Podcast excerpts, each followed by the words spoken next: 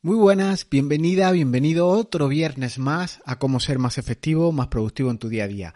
Podcast en el que tratamos asuntos de productividad, de efectividad, tanto personal como empresarial, y hoy toca esa parte de empresa.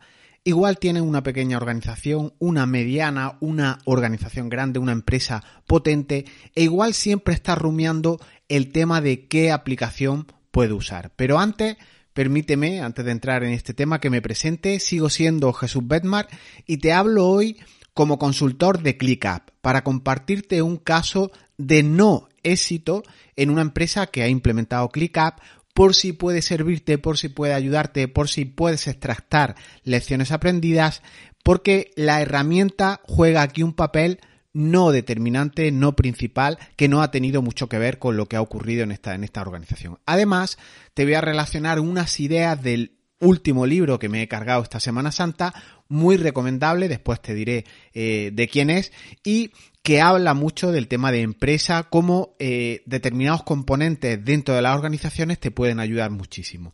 Es un episodio este de muchísimo valor para el que sepa verlo, para el que sepa apreciarlo, para el que sea consciente de lo que hay detrás del mismo, eh, no por lo que te cuento en sí, ¿no? sino por lo que puedes aplicar o no aplicar, porque ahí reside el valor de los contenidos que vas a consumir, en lo que hagas o en lo que evites hacer.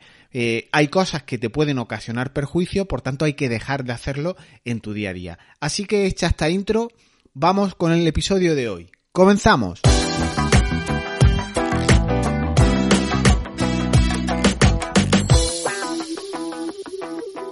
Del libro que, he leído esta Semana Santa, que me quedan las últimas páginas, después te contaré el título y el autor, eh, te dejaré incluso el enlace al libro, tiene un, un componente muy importante que solemos pasarlo por alto, lo distraemos, no lo apreciamos.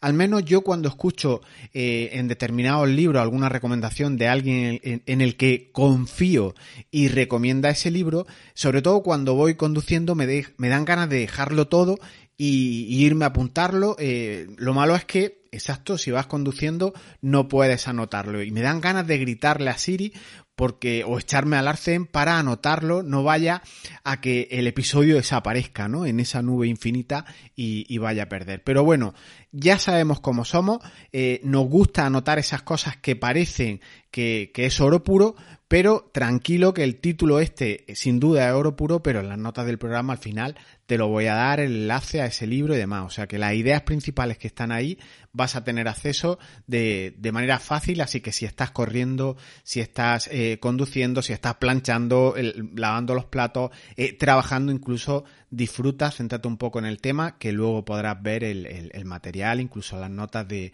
de este audio.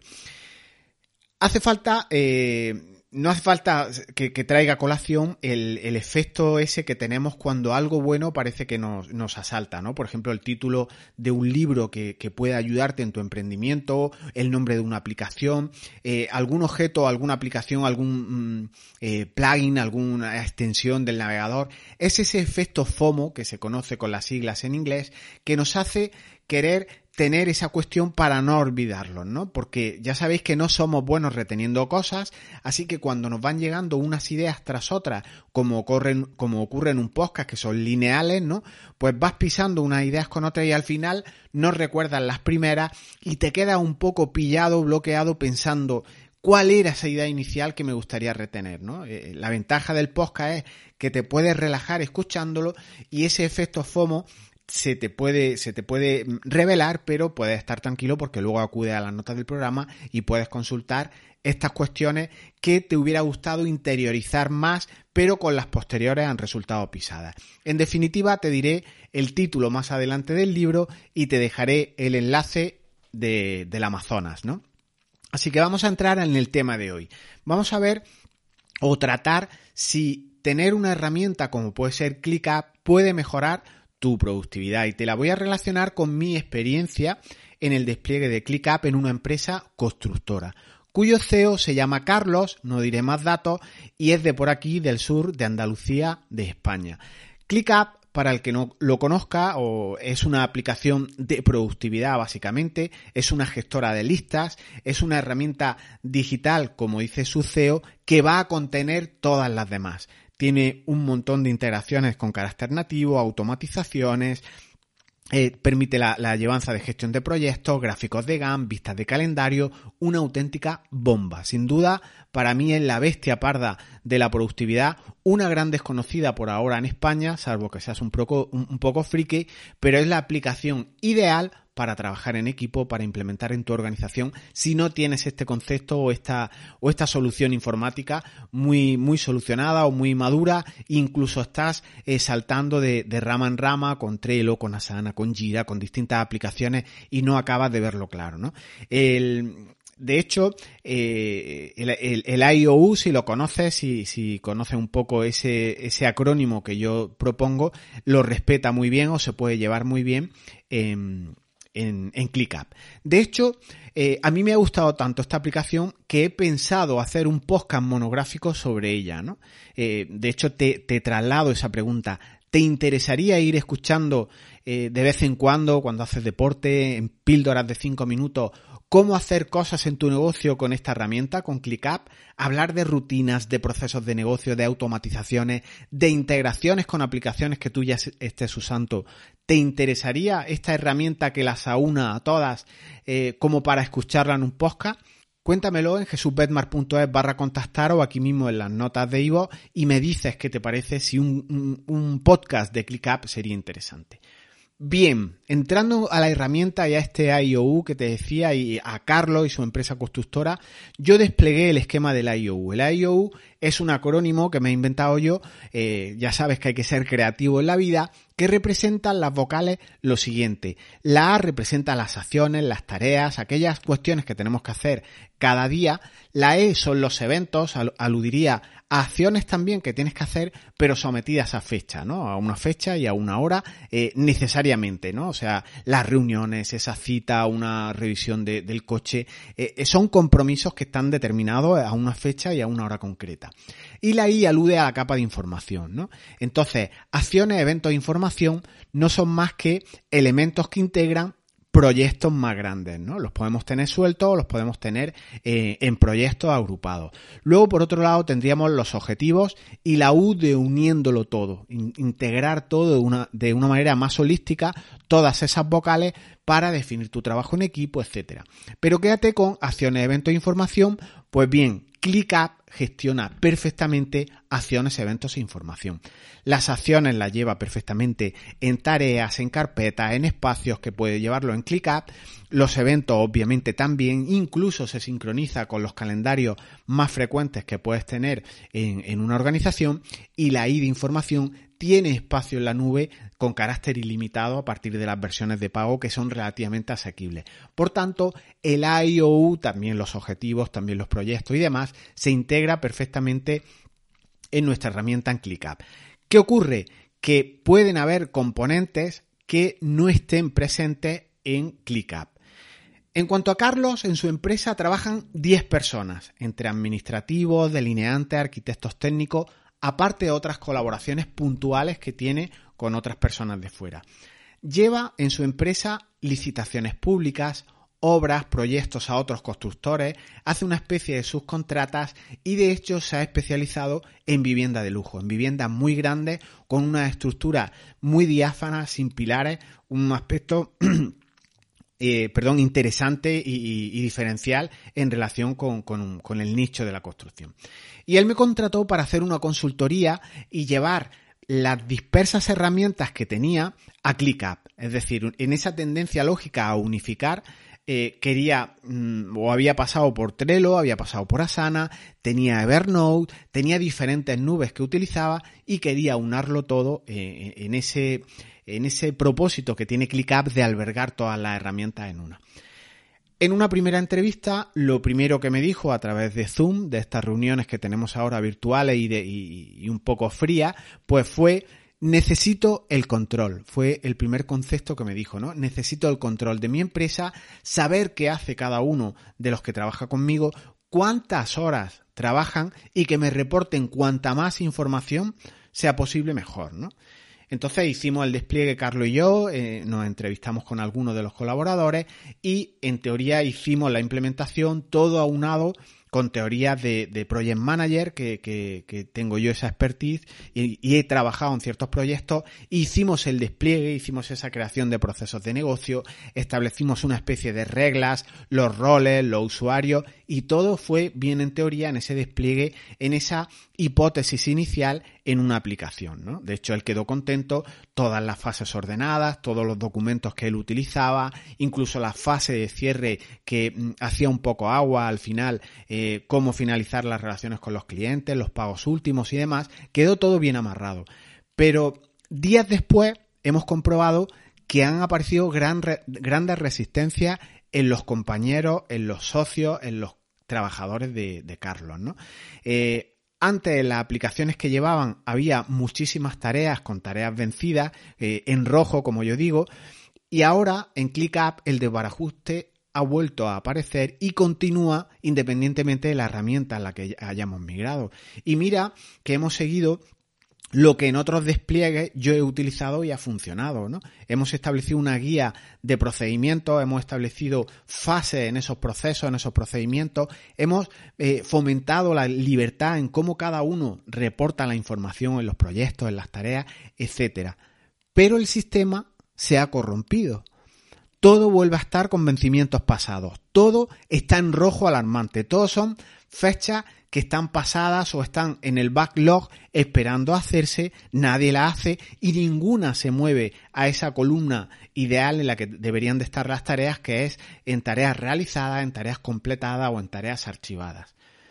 Y Carlos se ha olvidado algo que no le puede dar una aplicación o un algoritmo, y es confianza, liderazgo, acompañar a los suyos escucharlos, integrarlos en el proyecto de migración como puede ser de una aplicación, reconocerlos incluso en el doble sentido de reconocimiento como tal, de sentarte con uno y con otro y, y, estar cercano a él, y reconocimiento de la tarea que hacen en el sentido de empujar, de remar todo en la misma dirección.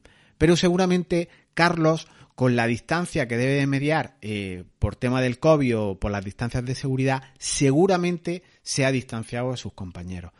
Y cuando intentamos con compañeros distanciados, con trabajadores distanciados, hacer imposiciones o propuestas de proyectos que en teoría van a resolver eh, determinados problemas, ocurre que no dan resultados. Si al equipo no lo haces que participe, si no son los que van a utilizar esos procesos, esa herramienta, los que los definen, los que se sienten partícipes, si no hay implicación de todos, habrá resistencias. Y todo esto lo he comprobado después cuando me he entrevistado con un par de ellos, al hilo de que estaban todas las tareas en rojo, de que ClickUp eh, estaba totalmente roto y corrupto, y escuché de ellos expresiones del tipo no se puede ir por libre para implantar aplicaciones, no tenemos orden ni concierto ni sabemos dónde guardar nada, yo no pienso estar reportando qué hago cada cinco minutos, no saco ni tiempo para mi día a día como para estar haciendo reportes y grabando eh, qué hago en cada minuto. A mí nadie me escucha cuando propongo algo. Y todas estas cosas, más un, una persona, un jefe o un teórico líder empujando, apretando, apretando, apretando, hace que se pierda esa coherencia, ya no sabes en dónde almacenar las cosas, entiendes que no tienes tiempo para nada y empiezas a huir de la herramienta, como no puede ser de otra manera. Y las frases que te comentaba antes son sacadas de compañeros, son frases reales y no son enemigos de la empresa o no en la propia competencia, son los que están dentro de la empresa. Entonces, algoritmos, aplicaciones, utilizar el acrónimo IOU que, tan fácil es para integrar ese método, esa productividad con una aplicación, de poco sirve si no haces ese trabajo humano, ese trabajo previo, ese trabajo durante y después de dar confianza, de dar reconocimiento, de integrarte con otros valores, con otros principios que deben de estar presentes en la empresa y obviamente en todas las relaciones humanas. Todas las tareas han vuelto al rojo. Y lo enlazo con dos ideas que leí en el libro que te, que te introducía al principio de este episodio. Primera idea, estamos deshumanizados. Y creemos que por tener seguidores en las redes o que somos tíos hiperconectados, eh, estamos muy humanizados y es todo lo contrario. eh, en el libro que te hablo inciden en una idea de que somos incapaces de gestionar las relaciones con más de 150 personas. E igual tenemos miles de seguidores en redes sociales, pero con el corazón en la mano y en tu empresa, si de 10, 12, 15 compañeros no sabes nada de ellos, no existe el componente confianza, ¿qué relación es esa? No tenemos que irnos a 150 personas. Es que ni con 10 tienes carácter de humanización. Por tanto, ciertamente estamos deshumanizados, conceptos como teletrabajo, que me dejen tranquilo, yo estoy aquí a lo mío y corriendo me voy a casa a ver Netflix o a, despejarme, eh, ciertamente considero que tienen mucha razón en este, en este libro hablando de la deshumanización que tenemos en esta era en la que vivimos. Segunda idea que me encantó, que nos hemos vuelto seres eh, solitarios, al hilo de lo, de lo anterior también van concatenadas estas dos ideas. Cuenta la idea de los solitarios que nos hemos vuelto, el efecto de yo me dedico simplemente a cumplir órdenes, o el esto no lo llevo yo, o yo no formo parte de lo que eh, mi jefe propone o yo no voy a formarme para que al final el que gane o el que se beneficie sea mi jefe, sea la empresa y él se lo lleve calentito. Nos protegemos muchas veces en burocracias, en reglas, en formalidades, incluso el no, no entiendo el algoritmo, pues para evitar empujar y remar todo a una y en la misma dirección. O el yo me voy a Andorra, pago menos impuestos y como allí trabajo solo, que no necesito a nadie, yo me las apaño que no critico esto de Andorra, que está ahora muy de moda, solo eh, soy consciente de lo que hay alrededor, seres solitarios, deshumanización y no somos capaces de gestionar 150 relaciones con los nuestros cercanos, pero sí de millones de seguidores. Hasta el punto de que el asunto de Andorra con los youtubers y tal eh, se justificaba en que la legislación no puede adaptarse a lo rápido que va la tecnología. Y en parte a mí no me extraña, porque si dentro de cualquier empresa o incluso a nivel público, un ministerio, una, consejería, algún ayuntamiento, si todos estamos deshumanizados, si todos somos solitarios, posiblemente lo de la actualización de la legislación sea un mal endémico que, que, nunca va a ser capaz de estar actualizada o reaccionar pronto ante eventos como estos, ¿no? Estos vacíos legales que hacen que el sistema chirríe que la desconfianza, que al final es el núcleo de lo que estamos hablando, aparezca. Y cuando a nivel del legislador y a, nivel más macro, a nivel político, aparece la desconfianza, así nos va, ¿no? Entonces, considero que esta deshumanización y esta, eh, este estar solos es una idea sin duda para darle una vuelta. Importancia o lecciones aprendidas que podríamos sacar aquí, pues que hay que tener cierto equilibrio vía personal o vía profesional, es decir, de las dos capas, de los dos eh, sustentos, de los dos pilares más fuertes que tenemos en nuestra vida, tanto el personal o familiar como el aspecto profesional, debe de estar equilibrado, ¿no? Ese equilibrio eh, en, lo, en lo profesional va a provocar que estés bien, pero si en la empresa, si en el trabajo o incluso en la familia uno falla, vas a ir cojo, vas a ir con ansiedad, con estrés, con malestar y vas a entrar en un bucle que todo se repite y en el que siempre, creo que además por pura lógica, empezamos a echar la culpa a los demás, a los otros, a los jefes, a jugar a las llevas, a apuntar con un dedo al, a los demás, ¿no? Y esto es un problema sin duda. Yo me gustaría a partir de ahora intentar cambiar parte eh, de, este, de esta inercia, ¿no? El rumbo que, lleva todo, me gustaría cambiarlo. Incluso voy a intentar plantearlo en los contenidos que voy a ir mm, promulgando, promoviendo en Jesús Benmar, así como en Escuela de Festividad. Voy a intentar incluso aligerar la maleta para que pese menos, por ejemplo, consumir contenidos, ¿no? Eh, si la escuela que, que yo promulgo, que yo defiendo, es de efectividad, tampoco hay que hacer contenidos muy largos con, el tema a consumir, ¿no? Eh, en teoría yo hoy quería hacer un, un, podcast de 10 minutos, pero claro, cuando tienes una escaleta, un guion y empiezas a, fluir o a sentirte un poco, eh, bueno, crítico con el tema de, de, esta deshumanización, de los youtubers y demás, empiezas a unar ideas y ya no puedes parar, ¿no? Pero sin duda, gracias a las métricas que tenemos hoy, eh, podemos intentar no caer en la deshumanización, podemos comprobar qué le gusta a nuestro público, podemos interactuar mucho más con personas y no con me gusta y no con métricas de vanidad para sacar lecciones aprendidas de esas métricas, pero lecciones aprendidas con personas que están detrás, ¿no? Determinar si un podcast más corto se consume, se descarga más veces que uno más extenso, pues puede ser una métrica interesante. Pero también lo es que haya gente que ponga las manos en el teclado y te dé feedback, te dé un reporte, te diga, eh, oye, me gusta esta línea del podcast, no me gusta. Estos son conceptos que nadie hace, pero hay que valorarlos también, ¿no? Porque las personas, aquí esta idea me encantó, no quieren horas y horas en formación. Buscan tiempo libre, no que tú ocupes el poco que les queda. Te repito la frase porque es súper potente. Las personas no quieren horas y horas de formación. Buscan tiempo libre y no que tú ocupes el poco que les queda.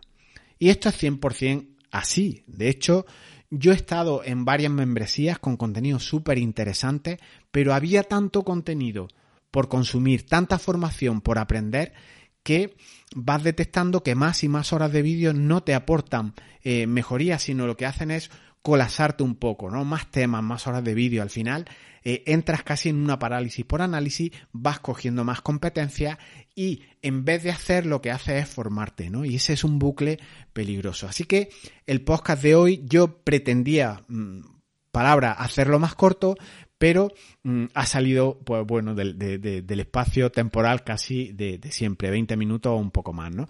A partir de ahora, las formaciones, en este mes de abril voy a hacer un curso de mapas mentales, voy a intentar hacerlo eminentemente práctico, ¿no? Con herramientas que te aporten, que sumen, herramientas gratuitas, que te permitan llevar tus proyectos, por ejemplo, gracias a los mapas mentales. Es decir, que las ideas que vamos poniendo en esas ramas de un mapa mental sean a su vez pues proyectos, sus tareas, tareas para que sea práctica esa descarga de ideas que hace en un mapa mental, las podemos llevar a nuestra lista, a nuestro programa de, productividad, como puede ser un ClickUp, ¿no? Y ya veremos qué dice luego Analytics sobre estas métricas, sobre estos cursos, sobre los espacios en vídeo más cortos. ¿Se consumen más o se consumen menos, no? Y para ir terminando, el libro del que me he apoyado en mi consultoría o, me ha servido mucho para ver cuál era el problema de esas tareas en rojo en la empresa de cargos de Carlos se llama eh, Los líderes siempre comen al final y es de Simón Sinek. Da unas ideas interesantísimas de por qué algunos equipos no funcionan bien y por qué otros lo hacen de maravilla, ¿no? En el libro hay muchísimas batallitas, casi todas americanas, pero para el que trabaja en equipo, para el que tiene la rencilla o las resistencias de un trabajo en equipo, va a reconocer que ese libro es oro líquido, ¿no? Para Carlos y para otros, cuantos o cuando, cuando evitemos peligros, cuando más nos anticipemos a dar participación de esas personas en los equipos de trabajo, eh, hacerlos partícipes en la toma de decisiones de cosas que les afecten, como es el uso de una herramienta informática, cuanto mayor sea la confianza que hay presente, que hay en juego, más implicación, menos rotación de personal tendrás, más cohesión habrá en nuestra empresa y esto al final se traduce en resultados, resulta trabajar eh, casi una recompensa, es impagable estar en un ambiente de trabajo sano en el que todo el mundo empuja, todo el mundo eh, tiene una confianza en ese trabajo. Así, al hilo de todo esto que te he comentado, es como los conceptos esos que de vez en cuando leemos, visión, misión, valores, principio, confianza, empiezan a, tener sentido, porque empiezas a aplicarlo, porque ves que si hay principios, que si hay una misión, que si hay una visión de todo, si aparece la confianza, todo el mundo empuja y no esos conceptos que simplemente los pongamos en nuestra web porque los hemos copiado y pegado de otra web que ha hecho lo propio con, con, otra, ¿no? Y entonces va habiendo unos textos que hablan de visión, de valores y tal, que son vacíos, que nadie lee, que son inaguantables. Son textos vacíos que hacen pues que al final en tu, en tu empresa esté vacía también de esos valores, de esos principios, porque eh, Luego todo esto lo queremos solucionar con una herramienta, ¿no? Y, y esos componentes que, que, hemos traído hoy a colación en estos minutos del podcast no van a solucionarse con herramientas, ¿no? Con ningún algoritmo ni ninguna aplicación. Cuando tienes lo básico, los pilares, cuando hay buenos fundamentos o cimientos, ahora ya sí, cualquier relación y súmale un algoritmo potente como puede ser el del ClickUp, vas a tener un trabajo en equipo coherente, integrado y con muchas más posibilidades de que funcione. Ya está el mercado eh, suficientemente complicado como para tú echarte cosas más, más, complicadas o mm, estar en un ambiente hostil en el que tú no tienes que luchar contra la competencia, sino eh, sanear un poco los cimientos, lo que tienes eh, en la trastienda en tu empresa. En ocasiones toca dar un paso atrás, recular, comenzar a confiar en las personas, invertir tiempo en ellas, comentar, fomentar la confianza e ir dejando tal vez algún tiempo al margen esos beneficios eh, de productividad, esos beneficios económicos y buscar beneficios de confianza, beneficios que no sean pues lo que todo eh, en muchísimas organizaciones está presente, ¿no? Y te lo aludo con, frases o con expresiones que pueden eh, resonarte. El cortoplacismo, el sudapollismo, yo y mi ombligo, y todo dirigido al beneficio personal, al ególatra y al egoísta demasiadas palabras que arrancan con sus términos o con esas expresiones ego. Entonces, espero haber removido algo tu cimiento y recuerda que es haciendo cosas como cambiamos otras realidades y otras situaciones, ¿no? Haciendo cosas, eh, invirtiendo tiempo, haciendo de coaching, de acompañante, de invertir en las personas, se forjan pilares consistentes, el sentimiento de equipo aumenta y es mejor aún para todos los beneficios de tu empresa, de sentimiento, de ese equilibrio también en la parte más empresarial. Después ya vendrán las aplicaciones, los algoritmos, las automatizaciones, las integraciones, todos esos conceptos que a las personas que somos un poco friki o que nos gustan las herramientas informáticas, pues utilizamos. Pero primero, las personas. Ningún algoritmo ordenará los mal llamados recursos humanos en una empresa son personas, somos personas y si metemos en ese mismo combo, en esa costelera, confianza, personas, buenos sistemas, buenos métodos de trabajo en equipo, vamos a ver quién nos para con esos conceptos, ¿no? Y hasta aquí el episodio de hoy. Como ves, confianza, algoritmo, son conceptos que debes de reforzar primero las personas, después eh, determinados temas como pueden ser aplicaciones, herramientas, trabaja de una manera eh, con sentido, que esos principios, esos valores, esa misión tenga sentido. Como siempre, te invito a que me sigas en Apple Podcast, en Ivo, en Spotify, en las plataformas más típicas. Y si quieres, eh, no dejes de leer el libro que te he recomendado, que es muy bueno para el tema de liderazgo, no solo para liderar equipos, sino para liderarnos a nosotros, a nosotros mismos. El de los líderes siempre comen al final, de, de Simón Sinek, te lo dejo aquí en las notas del programa y sin más nos vemos o nos escuchamos el próximo viernes. Muchas gracias, hasta ahora, chao.